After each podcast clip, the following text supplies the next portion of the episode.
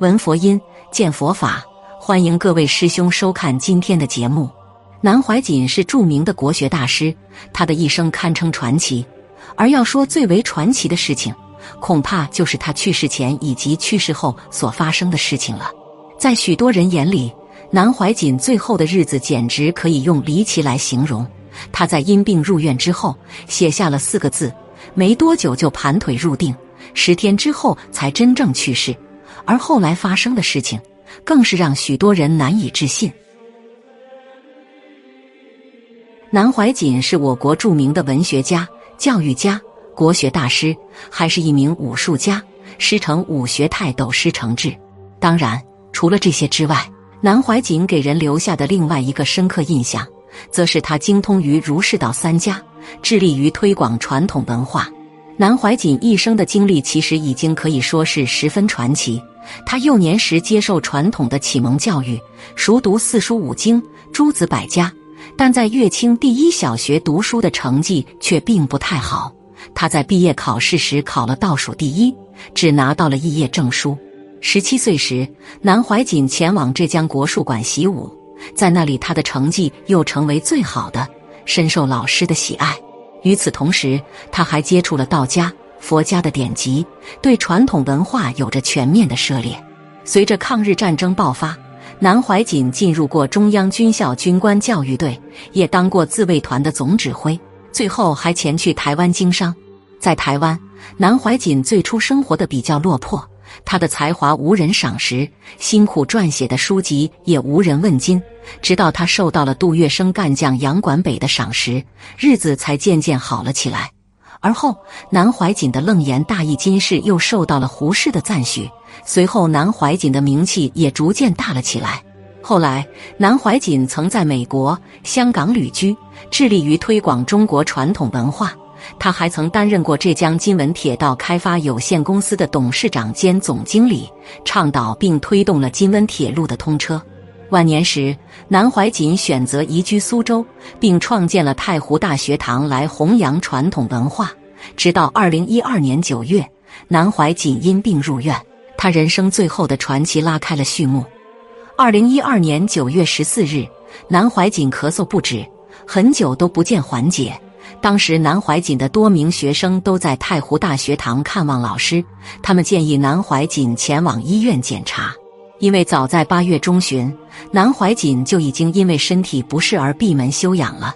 但南怀瑾一直拒绝去医院就诊，因为南怀瑾一生致力于研究和推广传统文化，他更加相信中医而非西医，或者说，南怀瑾一向是拒绝西医诊疗的。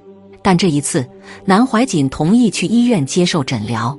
在当天下午六点多时，南怀瑾到达了上海中山医院。并接受了心电图、血压等初步的检查。经过检查，医生开了消炎、化痰和利尿的药物。服药后，南怀瑾的症状得到了缓解，病情也得到了好转。此后，南怀瑾又在医生的要求下做了 CT，以便进一步确诊病因。CT 结果显示，南怀瑾的肺部有真菌感染，还有一些阴影，需要进一步检查。而且，因为南怀瑾拒绝插管治疗。医生还表示，那一切就要靠自己了。在得知这一结果后，南怀瑾写下了两个字：“明白。”但他拒绝进行进一步、更加复杂的，甚至有创检查。等到自己的学生们再来看他时，他又写下了两个字：“平凡。”或许这时候，南怀瑾已经对自己的身体情况有预感。从后来的情况来看，“明白平凡”便是他临终前留下的最后四个字。南怀瑾的学生表示，在医院的这几天里，南怀瑾很少躺下，多数时间是坐着的。可在写完这四个字之后，南怀瑾就开始活动自己的脖子、腰部。活动了几次之后，他便像平时打坐那样，盘腿稳坐不动了。南怀瑾维持这个姿势坐了整整一夜。陪伴在南怀瑾身边的几位学生表示，整晚上南怀瑾都坐得非常安详，气定神宁。并没有什么特殊的情况发生，一直到九月十九日早上六点多钟，据南怀瑾的学生所言，他们忽然听到了南怀瑾的身体里传出了一个类似于开关关闭的声音，他们赶紧去看南怀瑾，发现他已经没有了鼻息，脉搏也近乎停止。于是他们赶紧通知医生前来查看。医生给南怀瑾进行了心电图检查，发现南怀瑾的心电图也近乎直线，要隔很久才有一个微小的凸起。在看到这个结果之后，医生表示不建议进一步检查。因为南怀瑾已经过世，应当开始处理后事。但是当时南怀瑾的瞳孔还没有放大，甚至脸颊也堪称滑润。南怀瑾的学生和家人都认为他是入定了。在大家的商议之下，他们决定将南怀瑾带回太湖大学堂继续入定。在九月十九日下午四点多，南怀瑾回到了太湖大学堂，他被躺放在自己卧室的床上。每天有六人两班到看护南怀瑾，并研究接下来应该如何处理。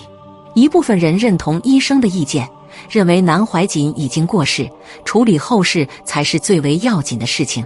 但另外一部分则认为，这是南怀瑾入定之后的正常现象，因为在上世纪七十年代，南怀瑾入定时，台湾医生也发现他的心电图呈现出一条直线的状态。据此，他们坚称南怀瑾并没有死，而且躺在床上的南怀瑾看起来没有什么变化，例如他的身体没有发出异味，皮肤也没有变色，只是更瘦了一点。这似乎意味着南怀瑾并没有死亡。这种状态一直持续到九月二十八日晚，南怀瑾两名学习西医的学生从香港赶来。他们认为应当再用科学的手段对南怀瑾进行一次检查，以便确定他到底有没有死亡。九月二十九日，两人从医院借来相关仪器，对南怀瑾进行了检测。最后，他们宣布南怀瑾已经没有生命迹象，遗体也已经显示出了死亡的迹象。直到这时，南怀瑾的死讯才终于被公布。在确认南怀瑾仙逝之后，其学生按照佛家规矩对遗体进行涂皮，及僧人死之后的火葬。他们盖起涂皮所，并在九月三十日开始进行涂皮。据称，这次涂皮一共用了两千斤木柴，其中还包括一棵曾经栽种在南怀瑾房间窗外，在八月就被台风吹倒，还来不及处理的巨大银杏树。这次涂皮烧了三天三夜才算结束。又经过了两天两夜的冷却之后，到了十月五日才真正开炉。南怀瑾的学生在检视其遗骨时发现，他的头骨依然保持着百分之九十的完整性，甚至头骨上还有多处呈现出金色，而且他的舌头、舌根都没有烧坏，变成了透明的莲花舌头舍利。除此之外，他们还捡集上百颗舍利子。据称，头颅完整代表着功德圆满。而舌头舍利则代表着说法无误，这似乎是在表示南怀瑾这一生功德圆满。对于有着佛教信仰的人来说，这当然是一件值得高兴的事；但对于普通人而言，这些事情听起来太过于离奇。而且，就算是南怀瑾的学生，也并没有全部接受这一切。实际上，在南怀瑾去世之后，他的学生家属之间甚至还多有争议。例如，南怀瑾的学生向子平就曾对这些说法提出质疑。他坚称南怀瑾在二零一二年九月十九日就已经在上海中山医院因肺癌而病逝。向子平表示，当时他和妻子在七点半时就已经通知大家称。老师心跳停止，脉搏和呼吸全无，血压无法测量，脑电波也停止了。他们还在九点半时赶到医院见了南怀瑾最后一面。